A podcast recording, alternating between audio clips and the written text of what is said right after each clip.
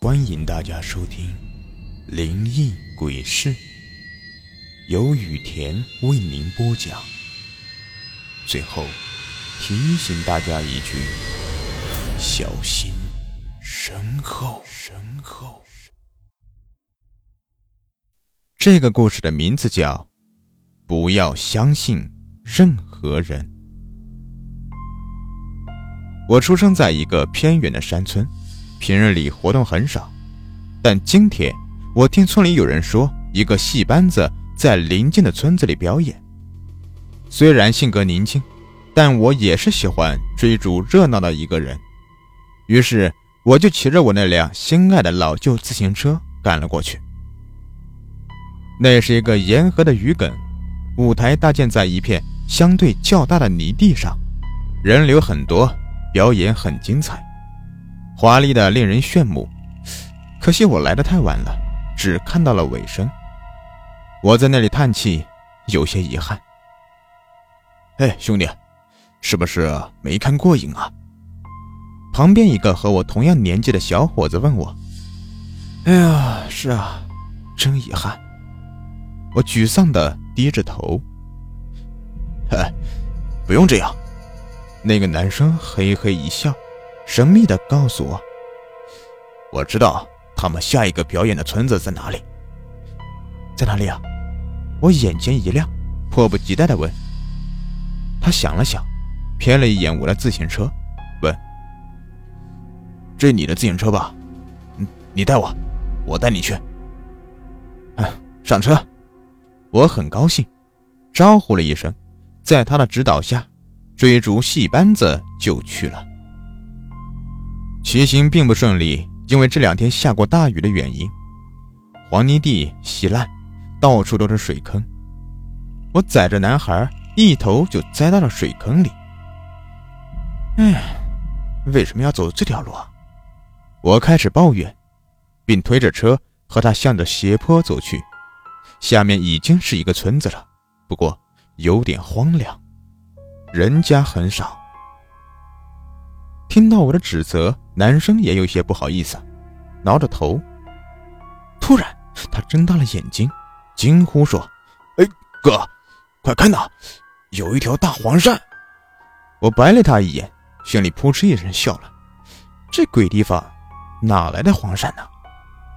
他手指的地方就是在泥路中间，这段泥路很差，泥土凹陷，那是一个一米多宽的圆坑。或许是因为下雨积水的原因，形成了一个小水塘。我并没有看到什么黄鳝，却看到一个个头很大的龙虾。正惊奇不已时，那水坑里真的浮起了一条黄线。我乐了，真的是黄鳝，就要撸起袖子抓起来带回家，准备晚上改善一下伙食。突然。我整个人就呆住了，好家伙，的确是一条大黄鳝，有一米多长，有婴儿手臂粗，但奇怪的是，它没有头，好像被一刀砍掉了脑袋，但它却还活着。它盘着身子，将断掉的脑袋高高抬起。我还想近距离观察，但是，我整个人就像触电般镇住了。那条黄鳝。断掉的伤口处，肌肉组织在收缩，有点像一条黄色的自来水管。两只金色的、不掺杂任何感情色彩的树瞳，就那么冷冷地盯着我。我的妈呀！是蛇！我赶紧撒丫子跑路。路过村口时，我看到了三个果农在那里看着我。这三个人有点奇怪。一个穿着破旧的皮衣，一个胡子拉碴的，满脸的络腮胡子，像个张飞；还有一个头发很长，又脏又乱，更像个乞丐。我没心思理会他们，跑出一段路程后，却发现那条大黄蛇还在紧追不舍，虎着性子向我们游来。我很慌张，对身边的男孩问：“这这怎么办呢？”看得出男孩也很害怕，一脸苍白。看了一眼前面的一间破旧的院子，咬了咬牙就说：“呃，把他引进去，呃，然后我们趁机跑。”没有办法，我只有同意。这是一个荒废很久的院子，里面的屋子是泥土砌成的。或许因为年代的原因，横梁和一块泥墙都塌了，屋顶露出好大一个窟窿，地上到处都是破碎的瓦片和杂草。我莫名的觉得这个院子有点瘆人，不太想进去。呃，要不算了，呃，我们不进去了吧？我用手拉了拉男孩，说真的，我是真的觉得腿肚子发软。这个宅子。的确给我一种不好的预感。不进去的话，咱俩都要玩玩。你没看到那个蛇有多大呀？男孩弯腰，双手按着膝盖，气喘吁吁的白了我一眼。呃，可是我还在犹豫，正挣扎着。就在这个时候，我们瞥了一眼，那条大黄蛇果然追来了，匍匐着身子，灵活的从门槛上。游进了院子，我们捡起地上的东西就开始砸。突然，我瞥到了一堆草。我是抽烟的，随身带着打火机，顿时我有了主意。我准备用这堆草把它给埋了，然后一把火烧了它。一大把枯草被我抓了起来，狠狠地扔向了大黄蛇。就在我回头。想要再抓一把的时候，电光火石间，我无意中回头瞥了一眼那堆草。草堆中有一片花花绿绿的颜色。突然，我整个人僵住了，牙齿都在打颤。一条粗如水桶般的巨大蟒蛇窜了出来，它抬着狰狞的头，有三米多高，居高临下的俯视着我。它全身墨绿，有无数斑驳的金色花纹，恐怖的让人害怕。它微微前倾，距离我的头只有半米。蛇性子分叉，很长，隔着距离对我吞吐着。我都看到它森白的獠牙，恐惧，无穷的恐惧，让我恐惧到几乎浑身瘫软。我倒退了好几步，心脏狂跳不止。就在这时，那条大黄蛇从枯草里窜了出来，飞射到空中，被那墨绿巨蟒给盯住了。一张血盆大口张开，直接将大黄蛇一口咬断，开始吞咽。冰冷的血洒了我一脸，整个人都僵在了那里。大黄蛇还没死，在死命的挣扎。我终于回了一点心跳，开始。拼命的奔跑。这个时候的我心里已经没有自私这个概念了，直接丢下那个男孩。出了院子后，我找到了我的自行车，开始卖命的骑。我该怎么办？我不断的问自己，我害怕极了，恐惧在我心里蔓延，一脑子的浑浑噩噩，根本就不知道去哪里，哪里可以让我躲避？不行，我要去躲躲。我咬着牙这样告诉自己：“对，去找女友，我要去她那里躲躲。”女友在镇上的一家饭馆里打工，在我来到这里后，她显得很惊喜，拉着我坐在了店里。我观察着周围的环境，现在没有客人，除了老板娘和女友，应该还有一个女服务员，是女友的闺蜜，她好像出去了。正当我和老板娘寒暄的时候，女友闺蜜回来了。女友笑着迎了上去。这时候，我感觉有点不对劲。女友闺蜜的眼睛让我发毛，她的眼睛不是正常的颜色，泛着水晶色。是树童，我心里一惊。她是那条墨绿蟒蛇，我心里闪过这样一个念头。顿时毛骨悚然，他竟然追我追到了这里。女友正在接近他，我正要阻止，却看见女友的闺蜜张开了嘴巴，两颗锋利的獠牙伸了出来，一口咬在了女友的肩膀上。随后，他一把推开女友，向着我走了过来。我很害怕，全身都是冷的。大门被他堵住了，我该往哪里逃？我瞥见了楼梯，快步的爬了上去。在我跑到楼梯上的时候，冷不丁的回了一下头。我看到目眦欲裂的一幕：老板娘被女友闺蜜半截身体里窜出来的血盆大口给吞进了肚子里。我几乎爬着上了楼，然后躲在了楼上的包厢里，听着楼梯咚咚的脚步声，我恐惧的血液都开始凝固了。脚步越来越近，他来了。房门被推开了一道裂缝，我看到一只惨白的手伸了进来。怎么办？怎么办呢？我看了一眼窗户，这可是二楼。我推开窗户，闭上眼，活出命的跳了下去。还好。落地虽然不是很稳，但我赶紧爬了起来，心里松了一口气。暂时得救了，我这样安慰自己。我站起来看了一眼刚才的窗户，窗户前女友闺蜜站在那里，背后是一片黑暗，那张脸上，一条细长的蛇信子在吞吐着，一双竖直的瞳孔死死地盯着我。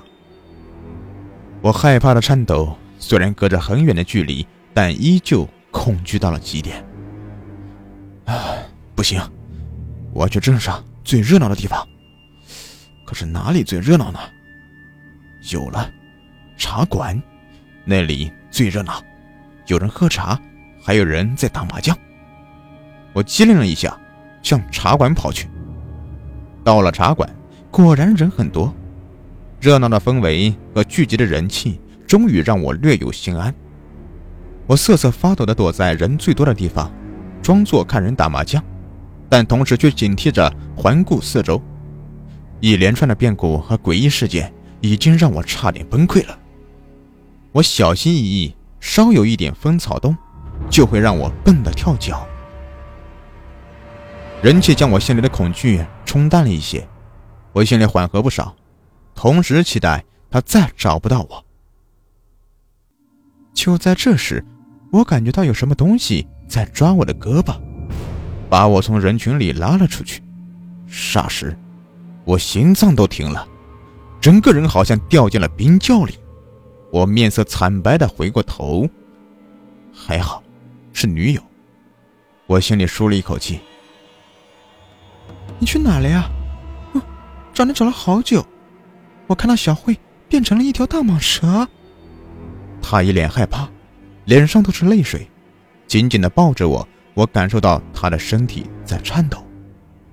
这个时候，我心里很内疚，就那么抛下了他，开始自责。没事的，我拍着他的后背，就这么安慰着他。虽然有我的安慰，他的情绪好了很多，但依旧很惊慌。女友很美，一头长发顺直，像瀑布一样。垂落在白湛的脖颈里，她穿着一身白色的连衣裙，安静的像个百合，双手交织，捏着裙角，微微抽泣。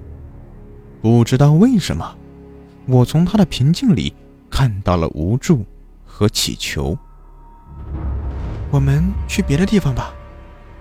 她不安的看着人群说：“我有些不乐意，但还是无奈的跟她离开了人群。”但我拒绝了他离开茶楼的打算，只是走到了相对安静的角落里，左顾右盼。虽然和女友说了悄悄话，但我还是坐立不安。你怎么了？女友问。我我刚回过头，就止住了声音。我看到女友的脸裂开四道裂缝，整张脸都分成四半张开了，恐怖的好像一张血盆大口。一张墨绿色的蟒蛇头颅从那裂开的血盆大口里浮现出来，冰冷的树头泛着冷酷，就这么看着我。我心里闪过一个念头：这个大蟒蛇变成女友的样子，还追到了这里。嗯，我吓得腿脚发软。为什么他还不愿放过我？我想要跑，却被他死死的拉住。看着那张越来越近、裂开四瓣的恐怖脸孔，我疯狂的甩开了那只苍白的手，内心滋生出无穷的惊恐，生怕这个像女友的身体里会窜出一个水桶粗的墨绿大蟒。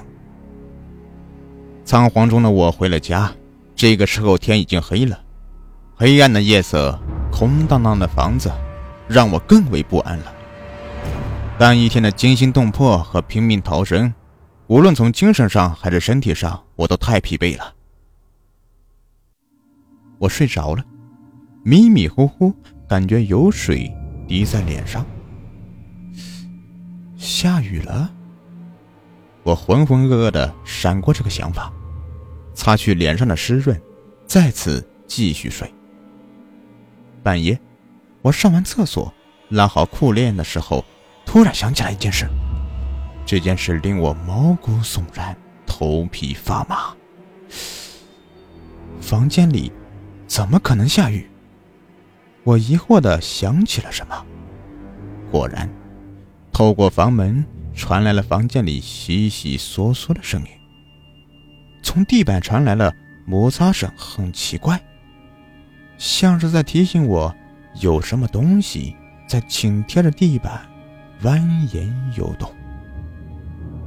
我心脏都快跳出来了，几乎不假思索地拉开大门，开始夺命狂奔。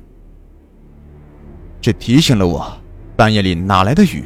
当时那条巨蟒很可能就是在我的房间里，甚至它就是抬着头颅、居高临下的俯视着躺在床上的我。至于滴在我脸上的水，就是他的口水。没错，一定是这样。我自言自语中，猛地身体一震，脑袋里像是划过一道闪电，将一切的思路都连接起来，瞬间出了一身冷汗，一阵后怕。似乎察觉到了开门声，这惊动了房间里的东西。我听到轰隆一声巨响。隐隐有一条粗如水桶般的庞然大物冲破房门，从阴影里死死盯着我。那种黑暗里择人而噬的恐怖目光，让我有一种心脏被死死揪住的恐惧。我注意到桌上的烛火，一把抓起它，朝他扔了过去。他闪躲了，并往后退。他怕火，我眼前一亮，趁着他往后退的间隙。开始用力死跑，一边跑一边脑子转得飞快。这条大蟒能变成人的样子，难道是鬼或者妖怪？我好像想到了什么，向着村头跑了过去。那里住着一个老人，平常死人了都会去请他，应该算是道士吧。我这样想着。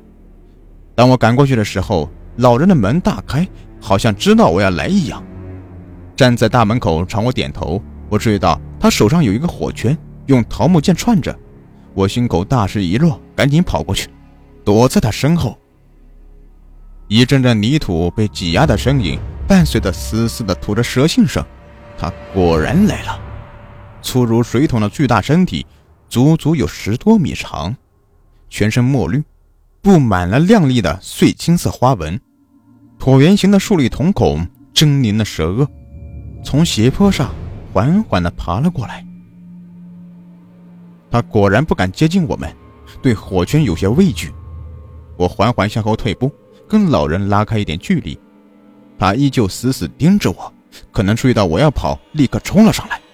虽然他畏惧的倒退，但还是不断的往前冲。火圈被他撞得熄灭了大半。老人冲我吼：“快走，快走！我这普通的火挡不住他，你快跑！”我有些绝望，身体冰凉，心里很无助。我能去哪里？还有哪里可以躲？一边想着希望老人可以帮我多挡一阵子，妈的，我又忍不住骂了一句粗话：又要跑路了。我的脑子还是活络的，道士已经不管用了，还有谁能够帮我？努力让自己冷静下来后，这时候我想起一件事。据说古时候。军营和衙门，鬼不敢接近，因为军营和衙门杀气重，主刀兵，鬼还没有靠近就魂飞魄散了。还有其他宫门，宫门是威严之地，再有一般大人物的官威镇压，鬼一般也不敢来。这么想着，我突然想起来，朋友的老爸好像在单位上班，职位还不小，平常就住在单位里。我顿时火急火燎的骑着自行车就去投奔朋友一家。这时候天刚刚亮，我去的时候朋友还没有起，拉起他我就让他带我去他爸单位的宿舍。到了他老爸的单位，我还是没彻底放下心。毕竟有先前几次的教训在那里，但一直等到吃早饭，他还没有出现。我心想，哼，果然有用啊！机关单位，看来他还是不敢来的呀。吃饭的时候，我把事情告诉了朋友一家，他们叫我放心住下。谁知道，吃着吃着，突然一个巨大的蟒蛇头从窗户外面就钻了进来。朋友一家和我都被吓了个半死，但他的两只树瞳只是死死地盯着我，也管不了朋友一家。我一想，这也待不下去了，又开始亡命的逃生。从机关单位出来后，我走在街上，看到一大群人向一个方向涌去。我问了一下，原来今天有一个观音法会。观音法会，我琢磨着这四个字。眼睛都亮了起来，使出浑身的力气跑了过去。这个观音禅寺我知道。一来到寺庙，果然人很多，外面到处都是烧香的人，都是信徒。我快速的穿过人群，走到了供奉观音的大殿门口，却发现大殿门是关着的。听信徒说，里面正在进行祈愿，要一个一个排队进去。我可管不了那么多，性命要紧。不顾阻拦的，直接推开门而入，并一把关上了门。进去后，我果然看到两个和尚在里面，还有一个信徒脱完上衣躺在那里。两个和尚相对一眼，问我干什么。我立刻慌忙的解释道：“呃，有一个大蛇在追我。”他们听完后笑了，安慰我说：“不用害怕。”这时，躺着的信徒也爬了起来。我注意到。信徒身上全是用朱砂描绘的线条。我问两个和尚他们在干什么，和尚笑着说：“在给信徒画咒文祈愿。”我眼睛亮了，问他们这符文能对付大蟒蛇吗？他们相视一笑，说能。听他们这么说，我立刻开始脱衣服，急不可耐地催促他们先给我来。他们说好。就在这个时候，突然轰隆一声。打断了我们的谈话。原来，大殿被掀开了一个巨大的窟窿，在我们四个人的目瞪口呆下，一道粗如水桶的恐怖身影从房顶上爬了进来。我恐惧的牙齿发颤，动都不敢动。就在他向我爬来的时候，观音佛像发光了，大蟒蛇的爬进来的身体好像蜡烛一般融化了。我很高兴，但他还在往里面爬。每次爬都会有一个新的蟒蛇头颅从融化的身体里重新长出来，一次一次不断的融化和重新生长出新的头。我注意到它的身体越来越短，从一开始的十多米变成了一米左右。它不动了，看了看我，不再进来。我透着窗户看到他在大殿外面打转。我不明白他为什么死盯着我，怎么不盯别人呢？我看着观音佛像，诚心跪拜，看着圣洁的菩萨尊容，我的心越发安静了。或许是我的虔诚引发了菩萨的关注，菩萨凝视着我，给我冥冥中指引。这一刻，我的大脑各位清晰，以往的所有线索全部都被我串联起来。大蟒蛇将女友咬了，女友变成大蟒蛇，他一直死追着我。对，他一直死追着我，却不追别人，也没有伤害其他人。还有茶馆里，他紧紧抱着我，脸上的惊恐和看似平静中的无助。不对，不是大蟒蛇变成女友，而是这条大蟒蛇就是女友。他为什么死追着我？因为自己突然变成蛇，他也很害怕。他不知道该怎么办，不知道何去何从，他很无助，只想跟我在一起，不想离开我。除此之外，面对所有人，他都会害怕。我明白了，我站了起来，向外面走去。两个和尚却拦住了我。这时候，我无意间瞥见了信徒身上的线条，眼睛微微的缩了一下。刚才心里慌张，没有注意，他身上那是什么皱纹呢？分明是人体肾脏的部位图。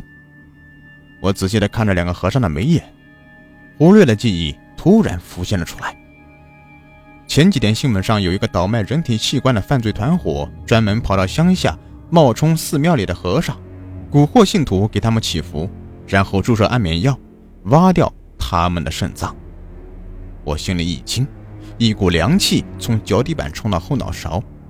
我笑了笑，开始打马虎眼，说那条大蟒蛇太可怕，他们能不能帮我看看，不要让他进来了。两个和尚也很害怕，答应帮我去看看，同时叫信徒盯紧我，趁他们出去。我赶紧走到大门口，信徒拉着我，防止我要跑。我没有办法，只好告诉信徒这件事情。信徒听了，立刻披了件衣服，就拉开门跑了出去。我也想跑，可是我刚才想叫和尚帮我画符，已经脱光光了，手忙脚乱的穿好衣服，却发现上衣不见了。这时发现两个和尚好像回来了，我也快速的跑了出去。两个和尚发现我的举动，立刻追了过来。我气都不敢喘，一路跑得飞快。这时我看到附近有很多小蛇，最后在蛇群中，我发现了只有一米长的大蟒蛇。我心里闪过感动，看来女友召唤了这么多小蛇，应该是想要突破大殿，然后救我。我跑在那个信徒后面，刚想朝女友喊救命，却见女友飞速的爬了过来，在我面前穿过，卷起信徒就走了。妈的，我都想哭了。这时我才看清楚，信徒穿的是我的衣服。女友该不会把他当成我带走了吧？没办法，我只有欲哭无泪的跑。后面脚步声越来越近，我边跑边回头看了一眼，除了两个和尚，还有一个穿皮衣的男人拿着枪追了上来。我紧张的要死，跑了很久，才发现周围的环境已经慢慢变了。原来我已经跑出去很远了。这个地方有些陌生，我嘀咕了一下，这个地方好像是第一次遇见大蟒蛇的那个村子。看到追来的三个人，我咬了咬牙，跑进了那个废弃很久的院子里。小子，哼，跑！我看你往哪里跑！穿皮衣的男人一脸狰狞地走了过来，枪口抬起，指着我。我一动不敢动，顶着头皮笑道。哎，哥哥哥，呃，别冲动啊！别冲动！哼！皮衣男人阴笑了一下，说：“妈的，你坏我的好事，还叫我别冲动！抓住他！”他冲同伴侧了一下头，指挥说：“立刻，两个和尚阴恻恻的走了过来。”我很紧张，开始倒退，推着推着，我脚一空，差点摔倒。我看了一眼。原来我已经无意中走到了大蟒蛇出来的那个草堆，现在那个草堆不见了，露出一个幽深的洞口，四周都是枯黄的杂草。我刚才就是一脚踩空了在洞口上，脚边还有几颗碎石掉了进去。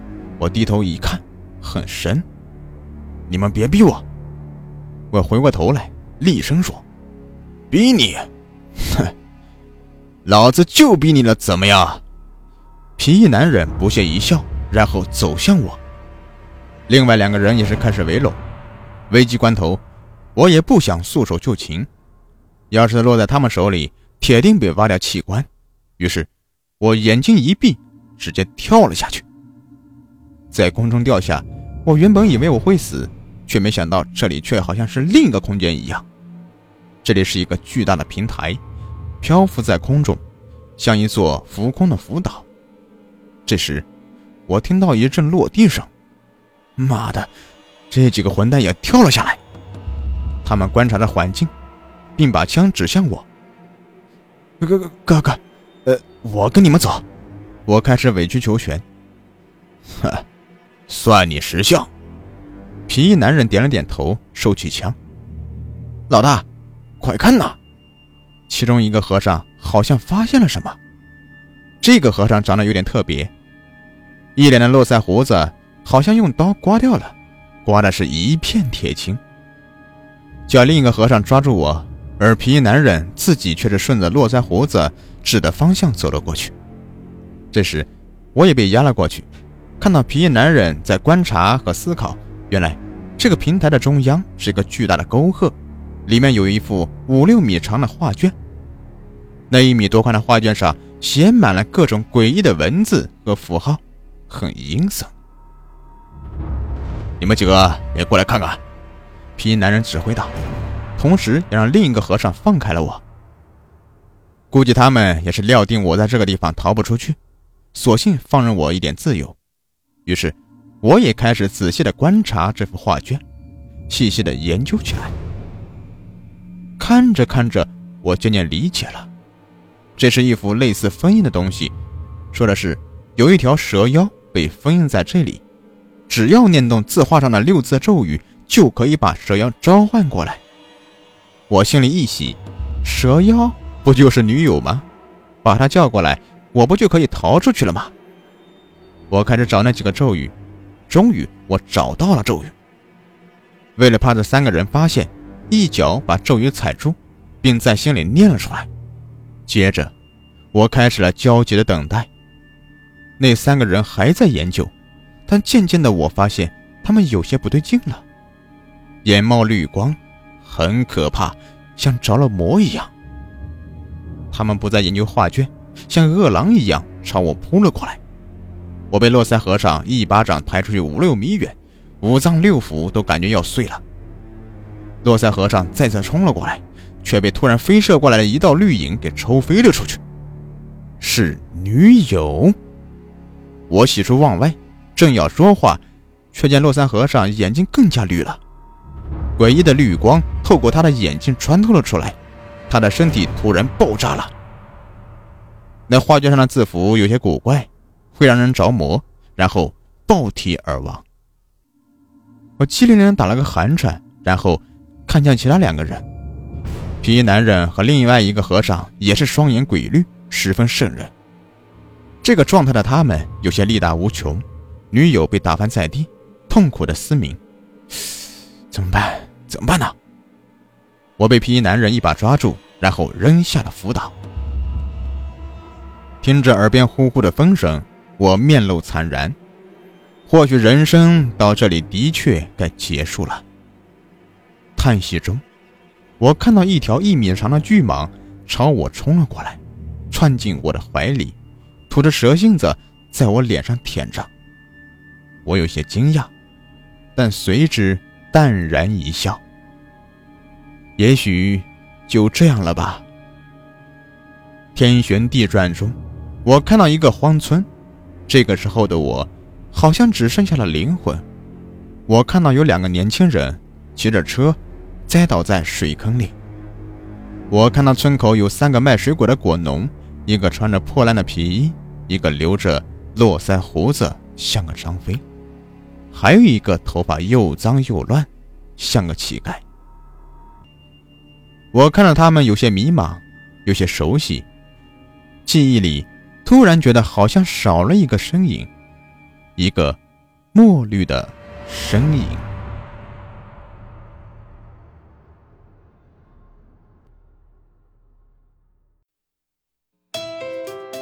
喜欢本专辑的朋友，别忘了订阅一下。也可以关注我的账号“雨田故事”，收听我更多精彩有声故事。